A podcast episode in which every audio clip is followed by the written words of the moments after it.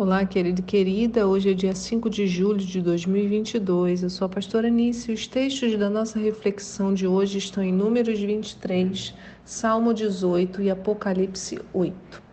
A pergunta de hoje é: do que precisamos para acompanhar a leitura do livro de Apocalipse?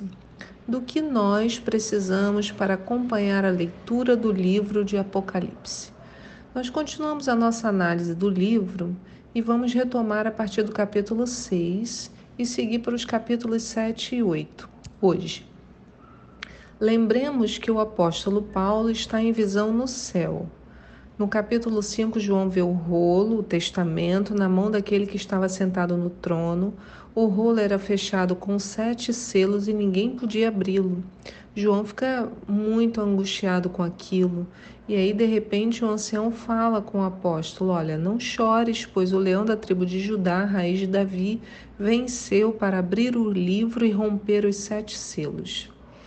Isso nós vimos na semana passada. Então, se você não acompanhou, nós tivemos dois estudos na semana passada sobre Apocalipse, então a gente está numa crescente. Eu recomendo que você dê né, dois passos atrás ouça esses dois para a gente continuar a partir daqui, né? A partir do que do capítulo 5 que a gente viu na semana passada.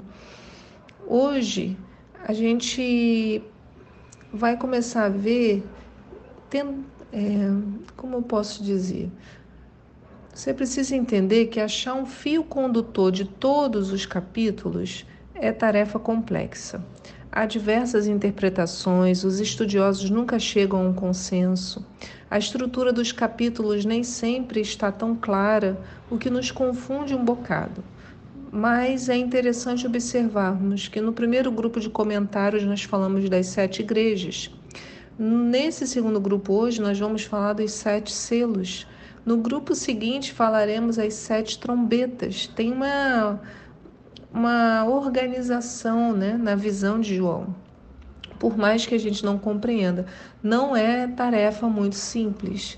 Né? Eu começo a estudar e aí eu tenho que trabalhar, tenho que parar e fica difícil às vezes, né, é, conseguir pôr no papel aqui com vocês tudo que a gente vai é, acompanhando nessas leituras, né? Só para você ter uma ideia, olha só. Em Apocalipse 6, 2, a gente lê assim: Olhei, diante de mim estava um cavalo branco, um cavaleiro empunhava um arco, e foi-lhe outorgada uma coroa, e ele cavalgava altaneiramente como vencedor, para vencer. Lá em depois em Apocalipse 19, 11, a gente tem a mesma estrutura. Olhei e vi os céus abertos, e diante de mim um cavalo branco cujo cavaleiro se chama fiel e verdadeiro. Ele é responsável por julgar e guerrear com justiça. Seus olhos são como chamas de fogo. Na sua cabeça há muitas coroas. Veja, é a mesma estrutura. Então, não, não é fácil, né? Não, pelo menos para mim, eu sei que tem muitos especialistas, pessoas que é, são muito feras, né? A gente tem nosso pastor Maurício, mas eu estou tentando mastigar um pouquinho para a gente aqui no devocional, né? Caber no nosso tempo. Aqui no capítulo 6, o cordeiro vai de fato abrir cada um dos selos que ele viu no livro. E o que vai acontecer em cada momento que cada um dos selos é aberto é que João terá uma visão de coisas diferentes acontecendo. Entre os selos 1 e 4, para cada selo aberto é atribuída uma exclamação executada por um ser vivente, um cavalo de uma cor específica e um tipo de ação a ser realizada pelo cavaleiro do cavalo. Então, no primeiro selo, quando ele é aberto, desperta a voz do primeiro ser vivente, e se essa ordem for a mesma que nós vimos no capítulo 4, seria o leão. E o leão exclama: Vem! E eu já vi outras traduções que diz: Vai. Então surge o cavalo branco, e a ação do cavaleiro é receber uma coroa, cavalgar de forma altaneira como vencedor. Então a cor branca fala dessa pureza, fala da vitória. O ser vivente, o leão, a gente vai falar sobre ele daqui a pouquinho. O segundo selo, quando ele é aberto, ele desperta a voz do segundo ser vivente, que seria um bezerro, um touro, que exclama: Vem! E aí surge o cavalo vermelho. E a ação do cavaleiro do cavalo vermelho é receber o poder para tirar a paz da terra, permitindo que os homens matem uns aos outros. Ele recebe uma grande espada. Então imagina a terra sem paz, né? Um cenário terrível. A Bíblia diz, ele recebe o poder para tirar a paz da terra. Talvez a cor do cavalo, né, vermelho, demonstre a quantidade de sangue a ser derramado nesse período pelas guerras, batalhas entre os homens. O terceiro selo, quando aberto, desperta a voz do terceiro ser vivente, que é o homem, em que ele exclama: Vem, e surge o cavalo preto. E a ação do cavaleiro é ostentar uma balança de pesar. E uma voz forte do meio dos seres viventes fala: Olha, um quilo de trigo por um dinheiro, três quilos de cevada por um dinheiro, mas não destruas o azeite e o vinho. Então a gente vê aqui uma ação que tem impacto direto nas questões financeiras do mundo. A balança é hoje o símbolo da justiça, mas ela traz a noção do equilíbrio. E o que observamos é que haverá um total desajuste nos valores. Comprar vai ser muito difícil. Você vai comprar aqui mais ou menos uma pequena quantidade de trigo com salário de um dia né, de trabalho. Embora não diga aqui qual é o valor do salário. Mas a gente tem uma noção hoje quando tudo está caríssimo, e olha que a gente nem chegou lá, mas dá para ter uma ideia de daquela época então de juros altíssimos no Brasil, inflação completamente descontrolada, em que o valor do, do bem né, se mexia ao longo do dia. Então, se comprava de manhã de um preço, no dia mais à noite o preço já era completamente diferente. Então, a cor preta do cavalo poderia então representar esse tempo de trevas, de total desequilíbrio. Agora, eu quero que você observe assim, ó, comer era difícil, desequilíbrio total nas finanças, mas não destruiu o azeite e o vinho. Então, não faltaria azeite e vinho. Então, parece-me que é a promessa da unção do Espírito, da alegria, que é o que esses elementos falam, permanece. O quarto selo, quando aberto, desperta a voz do quarto ser vivente, que é a águia, que diz vem, e aí surge o cavalo amarelo, e o cavaleiro agora tem um nome, ele se chama Morte. E o lugar dos mortos o seguia de perto, é o texto que fala. E foi-lhes dado poder sobre um quarto de toda a terra, a fim de que matassem pela espada, pela fome, por meio da pestilência e pelos animais selvagens da terra. Então aqui o amarelo fala de uma morte pelo juízo e não pela guerra entre os homens. E essa questão de espada, fome, pestilência já havia sido tratada por outros profetas, como em Jeremias 42 e em Ezequiel 14, que no verso 21 diz assim: Pois assim declara o Senhor, o soberano, quanto pior será quando eu enviar sobre Jerusalém os meus quatro implacáveis juízos: a guerra, a fome, os animais ferozes e a doença epidêmica, a fim de que exterminem da face da terra todos os seus cidadãos e até os animais. Entretanto, alguns sobreviventes.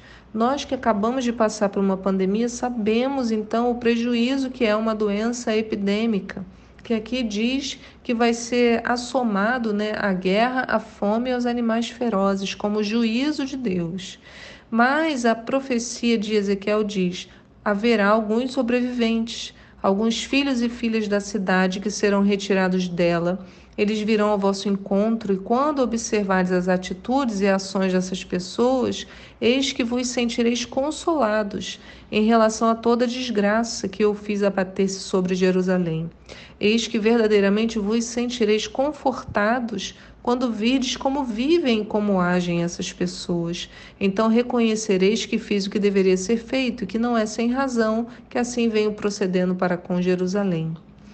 Então, é exatamente isso que a gente vê aqui nessa parte, né? Essa parte do juízo, as animais. É... Então, guerra, fome, animais ferozes e doença epidêmica, né? A gente tem que ver assim que não morreram todos por conta dessas coisas, né? Algumas pessoas se salvaram e Deus fala para o profeta Ezequiel: as pessoas vão ver, né, olhar para esses que se salvaram e vão se sentir reconfortados porque vão ver como eles vivem, como eles agem. Então eles foram salvos pelo seu comportamento, pela escolha que fizeram. E esses quatro animais que aparecem, né, os seres viventes que diz aqui. Uma das interpretações que eu mais gostei foi com relação as bandeiras das quatro tribos de Israel que ficavam em volta do tabernáculo. Você lembra quando a gente estudou isso? A divisão das tribos ao redor do tabernáculo na organização proposta por Deus? Está lá em Números, no capítulo 1. Nós tivemos um devocional imenso sobre isso, né? Então, assim, a gente tinha a tribo de Judá que ficava ao oriente. E qual era o símbolo da tribo de Judá? Um leão. Depois a gente tinha a tribo de Efraim que ficava ao ocidente. Qual era o, ah, o símbolo? Um touro, um novilho. A gente tinha a tribo de Ruben, que ficava ao sul e tinha na bandeira um homem, e a gente tinha a tribo de Dan, que ficava ao norte, que tinha na sua bandeira uma águia. Então, quando Apocalipse 4 fala sobre esses quatro elementos, dá exatamente essa descrição, isso já nos remete à posição é, dessas tribos porque os quatro cabeças né, do norte, sul, leste e oeste tinham exatamente esses símbolos na sua bandeira. Por isso que lá em Apocalipse 4 diz que eles ficavam ao redor do trono, tal como era organizado no deserto. Então o trono no meio, como o tabernáculo ficava no meio e as tribos em volta. Então a, o trono no meio e os quatro seres viventes em volta, organizados da mesma maneira. Gente, a cabeça quase explode, né? O coração acelera. Você fica estudando fala: caramba, a Bíblia está toda conectada. Você tem uma representação em números que vai aparecer em Apocalipse 4. Então a gente precisa entender que cada selo aberto libera um acontecimento do mundo. Né, ainda não é talvez a leitura completa do livro, mas até a abertura do último selo, o livro não, não, a gente não tem detalhes, o conteúdo dele, né? Só depois do último selo aberto é que chegamos no livro propriamente. Então temos os dois próximos selos, o quinto e o sexto. E neles não temos uma descrição dos seres viventes, nem de cavalos, nem de cavaleiros. É como se a visão se direcionasse para o povo, para a terra e aí a gente já está no capítulo 6, chegando ao capítulo 7. É, estamos no 6 ainda. O quinto selo, nós temos uma interrupção do juízo para mostrar o clamor daqueles que haviam perdido as suas vidas por causa da palavra de Deus. Diz assim: Quando ele abriu o quinto selo, contemplei debaixo do altar as almas daqueles que haviam sido mortos por causa da palavra de Deus e do testemunho que proclamaram. E eles exclamavam com grande voz: Até quando, ó soberano, santo e verdadeiro, esperarás para julgar os que habitam em toda a terra e vingar o nosso sangue? Então, para cada um deles foi entregue uma vestidura branca, e foi-lhes orientado que aguardasse ainda um pouco mais, até que se completasse o número dos seus irmãos, que, como eles, foram servos e que, da mesma forma, também deveriam ser mortos. Olha aí, então a gente vê um grupo, né, que havia sido morto por causa da palavra de Deus e do testemunho que proclamaram. Não houve, não foram poupados. E no sexto selo a gente tem um abalo físico, né, na estrutura física da terra. Diz que quando abriu o sexto selo, lá no verso 12 de Apocalipse 6 ainda, diz: houve um enorme terremoto, o sol ficou escurecido como coberto com roupa de luto e toda a lua se tornou vermelha, como se estivesse ensanguentada. As estrelas do firmamento caíram sobre a terra como figos verdes derrubados da figueira por um terrível vendaval. Assim o céu foi recolhido como um pergaminho que se enrola.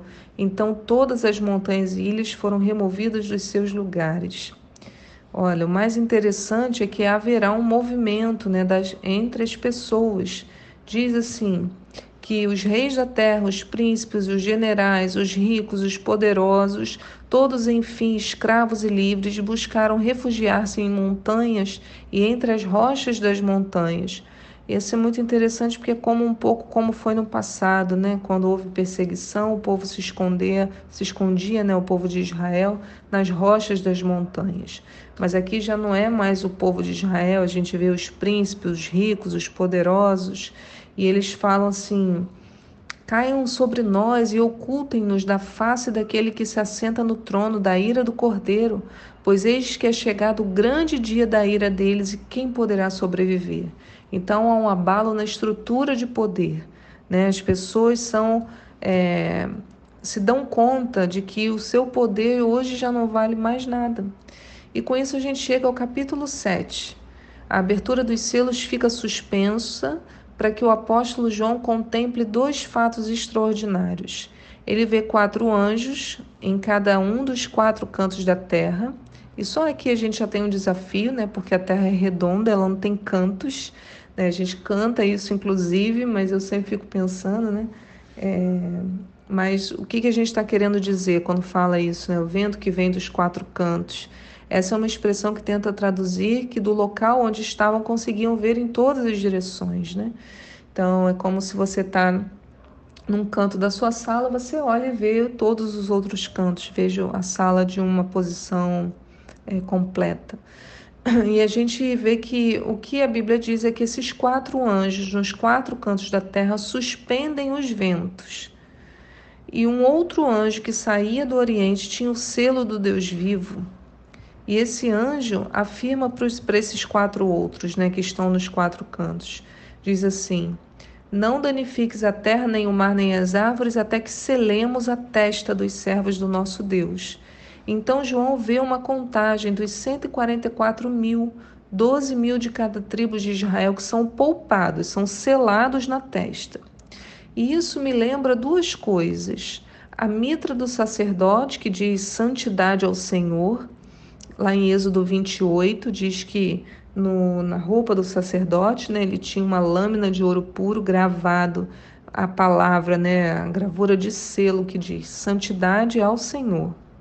Mas olha quem também é marcado com um selo na fronte. Lá em Ezequiel 9, no verso 3, diz assim: E a glória do Deus de Israel ergueu-se de cima do querubim, onde havia repousado, e se moveu para a entrada do templo. E Avé chamou o homem vestido de linho, que trazia o tinteiro de escritura na, de escrivão na mão, e o Senhor lhe ordenou: Passa pelo meio da cidade, pelo meio de Jerusalém e marca com um sinal a testa das pessoas que se aborrecem e não compactuam de todas as abominações que se cometem no meio do povo. Olha o juízo de Ezequiel. Então, aqueles que não se compactuam com as, as abominações terão um selo, um sinal na testa. E o juízo continua para aqueles que não tinham a marca, né? Diz: Enquanto eu ouvia isso, ele disse aos outros executores: Passai pela cidade, segundo o passo do escrivão, exterminai sem piedade todos os demais. Sem dó, idosos, rapazes, moças, crianças, mulheres, até, até aniquilar todos. Todavia, não tocai em ninguém que tenha recebido o sinal da salvação. Começai, pois, a destruição pela minha própria casa, o templo.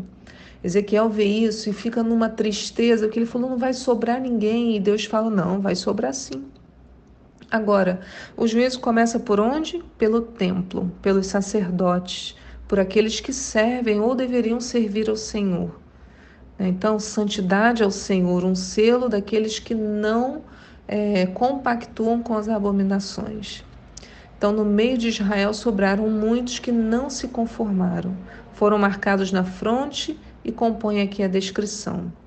E Apocalipse continua, então ele fala desses 144 mil com selo na testa, e aí a gente já vê de onde eles vêm, né? aqueles dentro do povo de Israel que não se corromperam, e ele vai falar do, de todos os demais gentios. Ele diz em seguida, lá em Apocalipse, né? voltei para Apocalipse, em Apocalipse é, 7, no verso 9, diz: Olhei e diante de mim descortinava-se uma grande multidão, tão vasta que ninguém podia contar formada por pessoas de todas as nações, tribos, povos e línguas, e estavam em pé diante do trono do Cordeiro, vestido com túnicas brancas, empunhando folhas de palmeira, e proclamavam com grande voz: A salvação pertence ao nosso Deus, que se assenta no trono do Cordeiro. E aí era lindo, eles falavam amém, louvor, glória, sabedoria são de graça, seja ao nosso Deus. E isso vai nos lembrar o quê? a nossa festa de tabernáculos, porque das folhas de palmeira, nós já encenamos isso em uma das entradas. Né? Entramos vestidos de branco, empunhando as folhas e declarando isso: a salvação pertence ao nosso Deus, que se assenta no trono. Oh, aleluia, louvado seja o nome do Senhor. Isso vai. Ai, gente, vai enchendo Aleluia! Como, como é poderoso, poderoso estudar a palavra de Deus, né? A salvação, louvor, glória, sabedoria, ações de graça. Então, quem seriam esses gentios? Aqueles que criam em Jesus, mas que haviam passado pela grande tribulação. A própria Bíblia explica, porque um dos anciãos falou para é, para João, né, o apóstolo João, ele fala assim, ó, um dos anciãos me indagou, quem são e de onde vieram todos estes que estão vestidos com túnica branca? Aí João respondeu, ah, meu senhor, tu sabes, eu não sei. Né? Ele estava lá aprendendo. Então o ancião falou para ele: Estes são os que vieram da grande tribulação e lavaram as suas vestes e as alvejaram no sangue do cordeiro. Mas eu quero que você note, antes de temer passar pela grande tribulação, porque há um grande temor quanto a isso, qual é a promessa relacionada a ela. Olha o que ele diz no verso 15: Por esse motivo eles estão perante o trono de Deus e o servem dia e noite em seu santuário, e aquele que está assentado no trono estenderá sobre eles o seu tabernáculo. Nunca mais passarão fome, jamais terão sede, não os afligirá o sol, nem tampouco qualquer mormaço, pois o cordeiro que está no centro do trono será o seu pastor, e ele os conduzirá às fontes das águas vivas, e Deus lhes enxugará dos olhos toda lágrima. Irmãos, aos que resistirem, permanecerem fiéis ao Senhor durante todo o tempo mal, servirão perante o trono do próprio Deus, dia e noite. Que grande honra! E a promessa de que a gente nunca mais vai chorar, que o Senhor vai nos conduzir às fontes de água viva, enxugar dos nossos olhos a lágrima. Ah, isso é, tem que ser suficiente para a gente não temer se tivermos que passar, se for no nosso tempo né? Porque estaremos servindo ao Senhor perante o seu trono, ele estenderá sobre nós o tabernáculo. Pensa o Senhor como se fosse o talite jogando sobre todos nós. Ó, ali junto. E aí chegamos ao sétimo selo e algo incrível acontece. Já estamos no capítulo 8, verso 1, que é onde a gente vai parar hoje, né? Porque já está imenso o devocional. Sabe o que, que acontece? O silêncio.